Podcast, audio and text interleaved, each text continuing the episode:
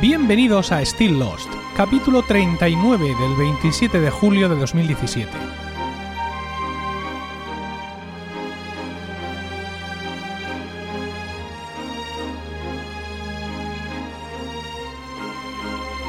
Muy buenas, espero que estéis todos bien en el momento de escuchar este podcast y dispuestos a pasar un rato juntos rememorando nuestra serie favorita. Si no has visto la serie entera, sal de aquí. Este no es tu sitio. Still Lost trata de transmitir mis sensaciones, capítulo a capítulo, mientras veo Lost por segunda vez, intentando así confortar a los que, como yo, seguís perdidos.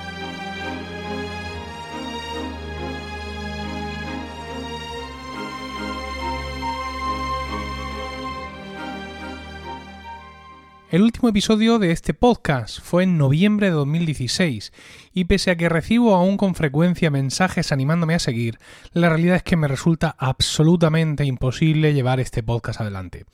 Y lo lamento muchísimo, pero hoy en día esta es la realidad y lo mejor es asumirla.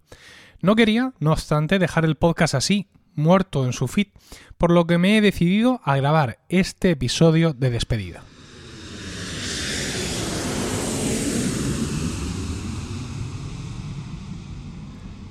Dado que en el episodio anterior finalizamos el repaso a la tercera temporada de Lost, he pensado que una manera interesante de poner este punto final podría ser un especial sobre tres de los personajes que se nos presentaron en esta temporada y que más relevancia tienen para todo el curso de la historia. Se trata de Naomi, Mikhail y Richard Alpert.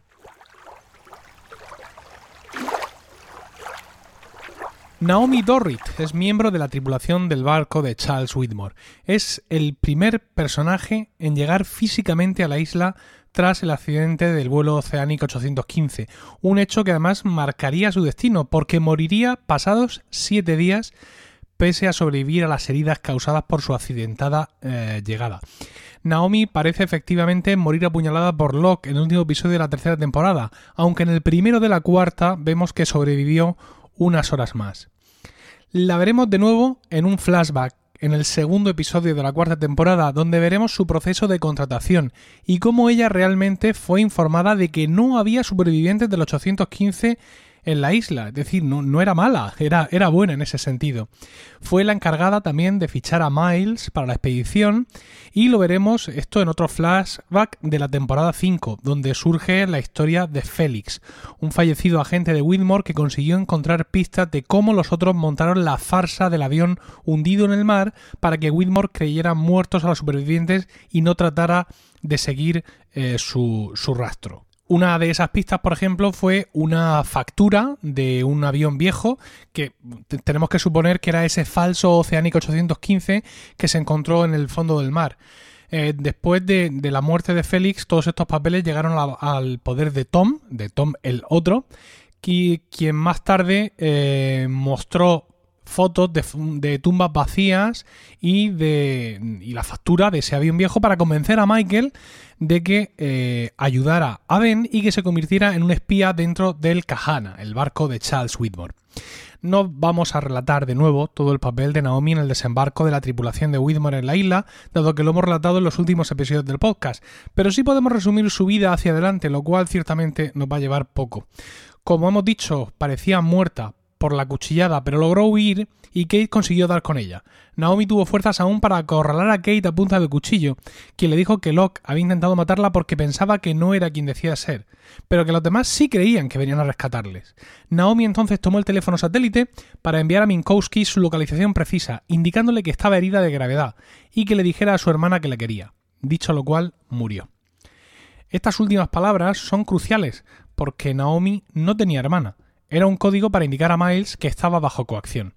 Ya en la isla, en el segundo episodio de la cuarta temporada, Mike fue capaz de conocer, mm, debido a su, no sé si llamarlo poderes o eh, percepciones especiales, bueno, fue capaz de, conocer, de, descubrir que realmente fue Locke el responsable de la muerte de eh, Naomi. En ese momento no fue posible alojarla en helicóptero para su vuelta al barco, para la vuelta de su cuerpo al barco, pero más tarde sí. En el episodio tercero de esta cuarta temporada, Sayid es el encargado, digamos, de cerrar finalmente los ojos de, Naomi y cubrirla con una manta, dándose cuenta de que llevaban el brazalete, eh, en un brazalete una inscripción que decía Naomi siempre estaré contigo, firmado RG. No tenemos nadie, ni idea de quién es RG, no existe, no, no ha trascendido nada, ni en los podcasts que hicieron los showrunners de la serie, ni en, o sea, eso simplemente está ahí y lo mismo se dejó como un posible cabo del que tirar después, pero luego pues no se tiró de él. El cuerpo mm, de Naomi, que ya en ese momento se fue cuando, cuando fue de vuelta a, al, barco, se consumió en las llamas y o se perdió en el mar cuando el katana explotó al final de la temporada 4. Eh, veremos en la cueva, lo último que veremos de Naomi será su nombre en la cueva de en la cueva esta de, de, Jacob y ahí aparece con su apellido Dorrit y vemos que era un candidato, en concreto la número 27. Vamos ahora a hablar de Mijail, Mijail Bakunin, Mijail el gato Bakunin, porque es un personaje que realmente tiene más vidas que un gato. Yo de hecho todavía estoy esperando verlo salir en cualquiera de las series actuales, ¿no? Porque no me creo nada que el personaje esté muerto. Estoy seguro que, ha sobrevivido a todo y que sigue por ahí eh, dando, dando caña. Eh, Mijail Bakunin es un antiguo, o era un antiguo soldado soviético y uno de los segundos de confianza de Ben eh, aunque hay que decir que incluso Ben le tenía un poco de miedo, ¿no? Recordemos ese momento en el que se acerca con cautela a la estación La Llama, donde los otros tenían centralizadas sus comunicaciones con el exterior bajo el estricto y solitario mando de Mijail. O sea, Ben era consciente de que Mijail disparaba sin preguntar a quien se acercara a la llama, sin avisar de que iba, y no quería jugársela con él. En el ejército soviético, durante la guerra de Afganistán, adquirió los conocimientos médicos de los que hace gala en la serie. Su unidad fue disuelta a principios de los 90 y él fue licenciado forzosamente con tan solo 24 años. En ese momento, en el que digamos su vida carecía de objetivos, vio un anuncio en el periódico que decía ¿Quieres salvar al mundo? y fue reclutado por el propio Jacob, llegando a la isla en 1993, ya pasada la purga, un momento en el que los otros ya eran la fuerza dominante en la isla. En la narrativa de la serie, la primera vez que aparece es el día del accidente, como vimos en, un flashback en el episodio 16 de la tercera temporada. Vemos a Ben que acude con Juliet a la estación La Llama, precisamente allí donde está Mikhail, y allí pues acceden a ese panel de monitores imposibles y en esos monitores Ben le muestra a Juliet a su hermana y cómo su hermana y su hijo, el hijo de la hermana, pues están vivos, están sanos y bueno, pues todo esto lo hace para que vea que él ha cumplido su parte del trato, de que curó a su hermana del cáncer y que el bebé estaba bien y que por tanto ella tiene que cumplir también la parte del trato que le correspondía y quedarse en, en la isla. En la acción real, es decir, en el curso normal del tiempo que vemos en la isla, lo vemos por primera vez en el episodio quinto de la tercera temporada. Lo vemos porque nuestros supervivientes se encuentran en la estación La Perla, ya sabéis esta que estaba ahí eh, enterrada en el suelo cerca del, del, avión de los narcotraficantes, y ahí están viendo unos monitores donde se ven otras estaciones. Y de pronto en uno de esos monitores aparece Mijail en primer plano, se le ve ahí con su parche y cómo parece intuir o saber o conocer que está siendo observado y clac corta las comunicaciones. Ese momento fue uno de los momentos, digamos, que te cargan con más adrenalina en esos momentos de la temporada 3, ¿no? Donde estás deseando conocer y más sobre los otros y qué pasa y Dharma y las estaciones y todo esto. Fue un momento muy intenso. Eh, digamos, ahí lo vimos a través del monitor, pero no tardó en aparecer en persona, en concreto en el episodio 11 de la tercera temporada, en el que eh, Locke, Sayid y Kate encuentran la llama. Eh, allí donde está este hombre, digamos, controlando, ¿no? Pues hay ahí un, toma y daca de mentiras, fingimientos, farsas, engaños. Él manifiesta que es el último superviviente de la iniciativa Dharma. Y bueno, en un momento en el que todo esto se cae, eh, eh captura a Locke, pero aparecen Sajid y Kate que han capturado a Bea Klug, una de las jefas de los otros que estaba escondida en el sótano. Ella le dice en ruso, y más o menos lo que viene a decir es no les permitas que entren dentro del territorio, ¿no? Que entren a nuestro, que no les lleves a nuestro, a nuestro hogar, entiendo yo que sería. Y bueno, pues básicamente le ordena de que la mate y de que él mismo se mate, ¿no? Yo mm, realmente alucino porque mm, hemos vivido muchas situaciones, digamos, de, de última palabra o de última decisión en la serie, pero quiero decir, anda que no queda hasta llegar allí y el tema de la valla sónica y un montón de otros que te puedes encontrar por el bosque, me pareció un poco precipitado por parte de Bea, de sacrificar en ese momento dos piezas muy importantes de los otros, como eran ella misma y el propio Mijail. De hecho, Mijail la mata y automáticamente intenta suicidarse, cosa que los demás impiden. Como he dicho, mm, al final lo, lleva hasta el poblado que fue de Dharma y ahora de los otros, y allí, pues para sortear y para ver que está que las defensas, esta valla sónica está desactivada, Locke lo lanza contra ella y evidentemente pues eh, no, no, estaba desactivada y ahí vemos a Mijail morir aparentemente, se queda en el suelo tirado y con sangre saliéndole de los oídos. Luego dijeron que es que bueno, que la valla estaba programada para aturdir no para matar, ¿no? Que no estaba todavía en poder, en poder mortal, pero yo estoy seguro de que yo me hubiera quedado allí muerto, no hubiera sobrevivido. Más tarde, ya en la estación submarina El Espejo, Sayid le dispara con un arpón en el pecho. ¿Vale? Y no es ya que haya sobrevivido, no, es que todavía le queda humor para... Eh, humor y fuerza. Para salir buceando, ¿vale? Aguantando un montón la respiración y detonar una granada cerca de un ventanuco de la estación, provocando que Charlie se ahogara. Aquí vemos realmente la dedicación absoluta de Mijail a la causa de los otros, ya que él mismo murió en ese incidente. No, no dudó en inmolarse por el bien de la isla o al menos por lo que Ben había inculcado a los suyos que era el bien de la isla. No le volveremos a ver hasta el episodio 10 de la sexta temporada, en una de esas escenas que pensábamos que eran flashbacks raros y que luego entendimos que eran el purgatorio o parecido. Ahí es donde volvemos a, ver al, personaje. Hay que decir que, bueno, que Mijail era un encajador fastuoso, ¿no? ¿no? Aparece en muchos episodios, pero en todos ellos es golpeado, disparado, em, maltratado, asesinado. Es, tremendo lo que aguanta este hombre. Siguiendo la costumbre de la serie de nombrar algunos personajes como filósofos, Mijail es un homenaje a Mijail Bakunin, un filósofo anarquista ruso muy pendenciero que fue expulsado de su país y de otros muchos por estar involucrado en incontables revoluciones y movimientos anarquistas.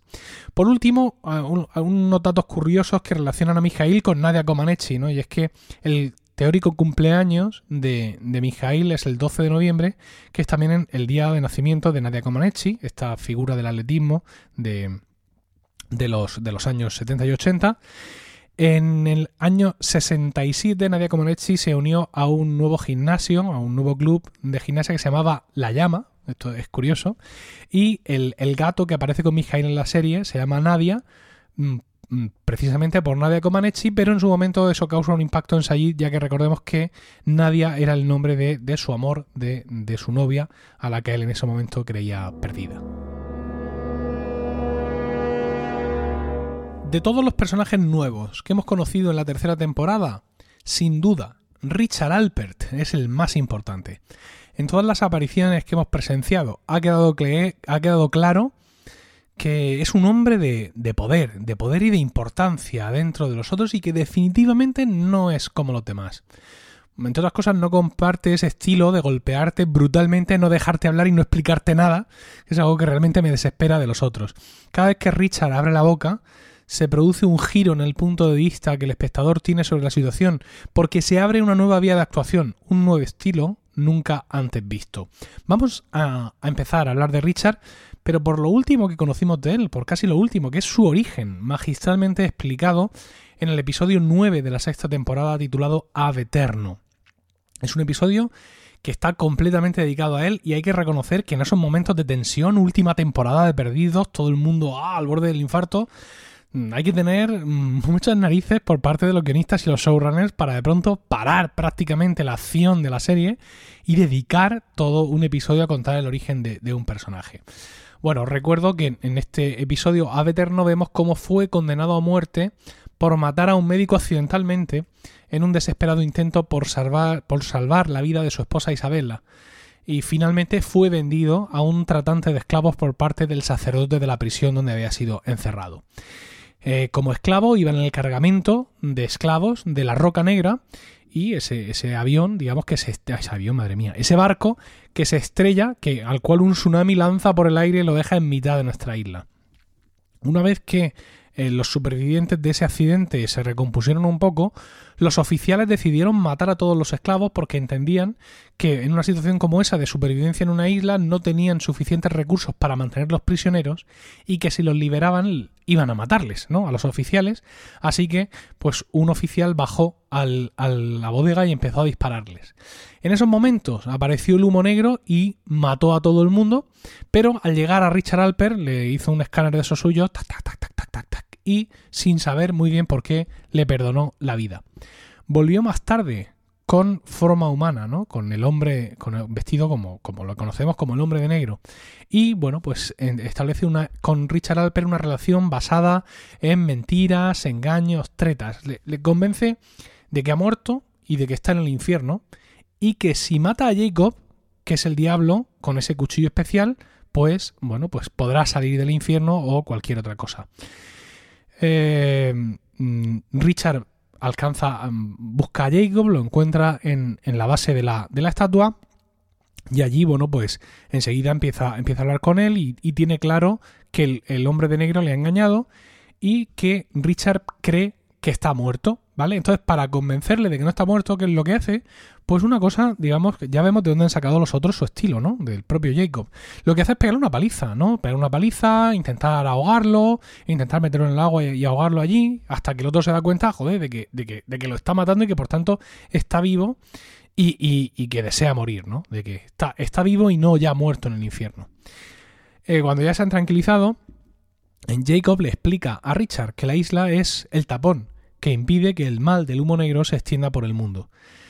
Mm, Jacob le dice que está un poco desesperado porque él trae gente a la isla para que colabore en esa contención del humo negro, pero que parece que no se enteran de la película, que no saben qué, es lo bueno, que no terminan de entender qué es lo bueno y qué es lo malo, y que muchos de ellos, o por no decir todos, acaban matándose entre ellos, ¿no? Entonces Richard se ofrece, pues, para colaborar con él y para hacer de guía de esa gente que ha de venir a la isla se ofrece como a kind of advisor, ¿no? como más tarde le llamaría Ben, una especie de consejero, y le pide varias cosas que Jacob no puede cumplir, salvo la última que es hacerle inmortal. Cronológicamente hablando, la siguiente vez que le vemos es en 1954, cuando parece ser el líder de los otros mientras está madurando todavía la generación de Charles Whitmore. Le vemos allí durante el incidente con el ejército de Estados Unidos, que dejará allí abandonada una bomba de hidrógeno que luego sería crucial para el desenlace de la serie. En ese momento se cruzan con él nuestros supervivientes durante su viaje al pasado del final de la temporada 5. Después de ese año 54 vamos a ver sucesivos cruces de Richard con Locke, por ejemplo en su nacimiento, en una prueba que le hizo de reclutamiento cuando tenía 5 años y luego también en el instituto cuando trató de llevar sin éxito a Locke a un campamento de genios. En ninguno de estos tres cruces con Locke, eh, instigados por el propio Locke, cuando viaja al pasado, Richard sintió que Locke fuera nada, nada especial. Luego tenemos los cruces con Dharma, le vemos así en plan salvaje, ¿no? Así con greñas y todo eso, cruzarse con un pequeño Ben en el bosque y pues básicamente decirle aguanta, espera, que ya llegará tu momento y bueno, vamos a hablar de vez en cuando tú y yo, pero no, no te puedes venir ahora mismo con nosotros, ¿no? Luego le vemos también, digamos, como líder o al menos portavoz de los otros, dialogando con horas, tratando de llegar a un acuerdo de no agresión. Y también le veremos más tarde recibiendo el cuerpo del pequeño Ben herido de muerte, convencidos los supervivientes viajeros en el tiempo de que Richard Harper era el único capaz de, de eh, salvarle la vida. Vemos otro cruce ya más tarde, con Whitmore y Ellie ya adultos y líderes de los otros se cruza con los viajeros, con nuestros supervivientes viajeros en el tiempo que están tratando de localizar a Juggernaut, la bomba de hidrógeno. También le veremos en la discusión entre Ben y Whitmore sobre qué hacer con Rousseau y con su bebé. Y más tarde le veremos entrar en el pueblo de Dharma tras la purga para encontrarse con Ben. Suponemos que fue en algún momento después de la purga cuando ocurre el cambio de líder, porque a continuación ya le vemos con Ben en el muelle despidiendo a un no ya destituido, sino también desterrado Charles Whitmore. A partir de aquí, pues ya lo que hemos visto en estas tres temporadas, tanto la acción en la isla como fuera, por ejemplo, reclutando a Juliet. Como era de esperar, su participación en el desenlace de la serie fue crucial. Tras el accidente del vuelo a Gira 316, el que traía de vuelta a cinco de los seis de Oceanic y el cadáver de John Locke, pues eh, este resucitó, aparentemente, tras el accidente pero se trataba en realidad del hombre de negro. Sin saber esto, Richard le condujo junto con los demás supervivientes hasta Jacob, y ya conocemos que allí, en los restos de la estatua, el hombre de negro manipuló a Ben para que matara a Jacob. Tras esto, Richard intentó suicidarse, ya que parte de su desempeño en la isla residía en una promesa de Jacob acerca de que le contaría todo lo que sabía sobre la isla y su propia naturaleza, ¿no? Entonces, pues llegó a un punto de, de una gran desesperación. Pero bueno, la cosa no, no, no, cuajó, el suicidio no cuajó, y el despertar de ciertos poderes sobrenaturales en Harley permitió a Richard ponerse en contacto con Isabela, su difunta esposa, quien le convenció de que debía evitar que el hombre de negro abandonara la isla. Debía seguir siendo ese tapón de corcho.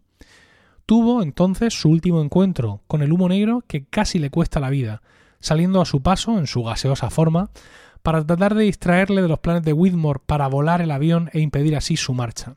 El humo negro le agarró por la garganta y lo zarandeó, lanzándolo brutalmente al bosque. Al bosque. Mientras otras cosas sucedían en la isla, fue encontrado milagrosamente vivo por Miles, quien además notó que le habían empezado a salir canas. Con el impulso de vivir que le daba su recién estrenada mortalidad, ayudó al propio Miles y a Frank Lapidus a reparar el vuelo a gira 316, consiguiendo abandonar la isla con ellos y con Kate, Sawyer y Claire. Todo esto nos anticipa que Richard Harper vivió el resto de sus días en el mundo real, envejeciendo y, como todos nosotros, y viviendo y muriendo, esperemos que muy feliz tras una vida satisfactoria y rodeado de gente que le quisiera. No merecía menos. Y con todo esto hemos llegado al final del podcast de hoy. Muchas gracias por el tiempo que habéis dedicado a escucharlo. Espero que os haya resultado entretenido. Y muchas gracias también por estos 39 episodios escuchando Still Lost con una fidelidad a la que no he sido capaz de corresponder. Más o menos dentro de un mes, este podcast desaparecerá de la portada de emilcar.fm y pasará a la sección archivo. Quién sabe si en un futuro, muy lejano, me temo, me animo a terminarlo, pero no parece que eso vaya a ser posible, así que será mejor que todos pensemos en esto como un adiós. Espero vuestros comentarios de despedida en emilcar.fm barra Lost, donde también podréis conocer mis otros programas y encontrar todas las vías de contacto conmigo. Ahora sí, terminamos aquí. En nombre de los de Grotz, Álvaro Hanso y todos los que componen la iniciativa Dharma, gracias. Namaste y buena suerte.